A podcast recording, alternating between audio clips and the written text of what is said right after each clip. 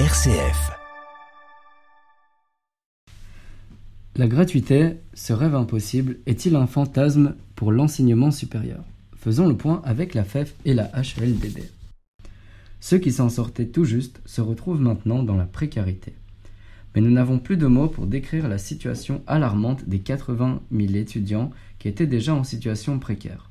Dans les écoles, les tarifs, dans les cantines augmente et les étudiants sautent les repas ou s'alimentent mal. Au niveau des logements, la pénurie de codes persiste depuis trop longtemps et rend les loyers impayables. Pour un prix entre guillemets correct, soit vous avez un code délabré, soit introuvable. Les étudiants se voient contraints de faire des trajets fatigants et évidemment de plus en plus chers tous les jours. Quelle solution pour eux à part enchaîner les jobs étudiants? Alors, Emila, peut-on dire qu'étudier est toujours un droit Mais comme tu l'as aussi bien dit, l'enseignement supérieur actuel, il reproduit les inégalités. Un étudiant qui va pas avoir assez de ressources financières, il va devoir enchaîner les jobs étudiants. Et comme ça a été montré plusieurs fois, ça va diminuer ses chances de réussite. En fait, il va s'écrouler sous la fatigue, et en comparaison à un étudiant qui, lui, pourra pleinement se concentrer euh, sur ses examens et être en bibliothèque, ben cela va renforcer les inégalités. Et clairement, en fait, les étudiants, ils n'ont pas tous les mêmes chances. Et les propos de la ministre à ce sujet, ils sont vraiment alarmants. L'enseignement supérieur, elle dit que ça doit être une école de vie où tout le monde ne gagne pas à la fin. Mais c'est qui ce tout le monde en fait? Pourquoi est-ce qu'il y a un jeu avec des perdants et des gagnants alors que le rôle de l'enseignement supérieur, c'est de pouvoir former tout le monde, de pouvoir permettre à chacun, peu importe ses ressources financières, d'avoir accès à l'éducation? Mais dis-moi, peux-tu me dire pourquoi ce n'est pas gratuit? Et est-ce que notre société a besoin d'autant de diplômés? Bah, effectivement, c'est à voir comment est-ce qu'on considère l'enseignement. Est-ce que c'est un service public qui doit pouvoir être accessible à tous et à toutes et donc faire en sorte que les ressources financières d'un étudiant ne soient pas une barrière, donc de pouvoir agir sur tous les secteurs, qu'ils soient le transport, le, logement ou euh, la nourriture ou alors voir l'enseignement supérieur comme euh, quelque chose d'élitiste, où certains vont pouvoir avoir accès au diplôme. Euh, et donc nous, notre vision, c'est vraiment de se dire on veut un service qui soit accessible à tous et à toutes. Et c'est le but, au final, de former euh, les futurs travailleurs de demain. On sait que investir dans l'enseignement supérieur pour 1 euro actuellement va rapporter le triple plus tard. On a besoin de médecins, on a besoin d'éducateurs spécialisés, on a besoin de professeurs. Tout ça, ce sont des métiers, essentiels qui vont profiter à la société et qui vont la pousser euh, vers l'avant. Et donc le droit au savoir et à l'émancipation intellectuelle ne doit pas se limiter seulement à ceux qui ont des origines socio-économiques privilégiées. Donc, de ce que tu dis, la gratuité sera la bonne option. Par contre, moi, j'ai envie de te dire, euh, ça change pas tant que ça la situation où les étudiants doivent euh, doivent euh, mettre en place des solutions alternatives pour maintenir leur vie étudiante parce que voilà imaginons qu'on ait un enseignement qui soit entièrement gratuit. Ça n'empêche pas l'étudiant d'être dans une situation où il a un cote à payer où il a euh, où il doit manger tous les jours aussi où il doit aussi euh, bah voilà on est jeune on a une vie étudiante c'est un petit coup aussi. On va pas se on va pas se priver euh, de notre jeunesse. Et donc une, une des options pour maintenir cette vie étudiante c'est justement le job étudiant mais donc tu as le job étudiant qui prend aussi une certaine euh, dire un certain temps sur ton temps d'étude qui n'est pas forcément gérable, qui rajoute parfois du stress et de la fatigue supplémentaire.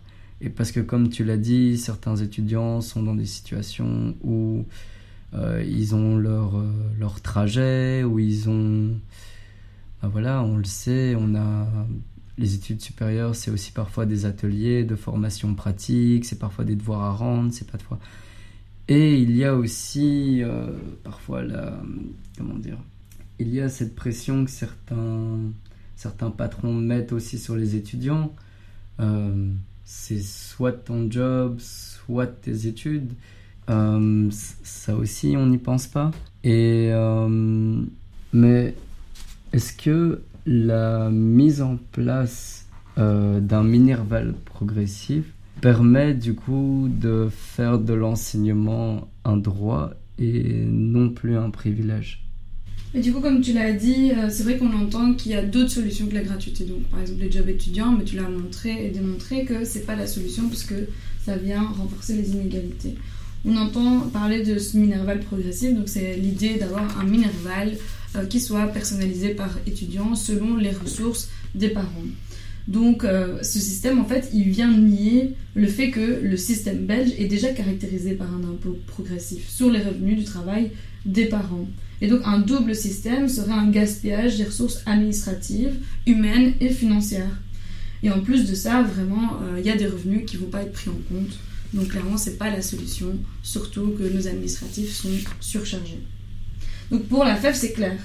Un des objectifs, c'est la gratuité de l'enseignement supérieur, mais au niveau de tous ces secteurs, que ce soit une politique de logement public euh, à prix accessible, que ce soit les repas dans les cantines gratuits, il faut pouvoir agir sur tous les aspects de la vie étudiante. Donc pas seulement le Minerval, sinon ben, actuellement, euh, on le voit vraiment, les coûts qui pèsent le plus lourd sur les étudiants sont des prix qui augmentent de manière injustifiée. Du coup, la solution de la gratuité, enfin de la gratuité des services auxquels les étudiants euh, ont accès, euh, ou en tout cas le prix qui serait réduit, amène aussi à une crainte qui est la qualité du service. Parce que tu penses pas qu'en offrant un service gratuit, justement à tous ces étudiants, qui seraient beaucoup plus nombreux, fait que la qualité du service diminue et baisse. Et on se retrouve du coup dans une situation où bah, on, éteint un grand feu de forêt avec un pistolet à eau. C'est pas forcément. Enfin, je veux dire, c'est une crainte face à laquelle euh, des, étudiants pourraient euh, se, se retrouver. C'est sûr que euh, la gratuité va amener plus d'étudiants. Et euh, on se demande vraiment comment est-ce que l'enseignement actuel va pouvoir accueillir plus d'étudiants alors que les profs sont surchargés, euh, que les bâtiments, bah, pour certains, sont délabrés.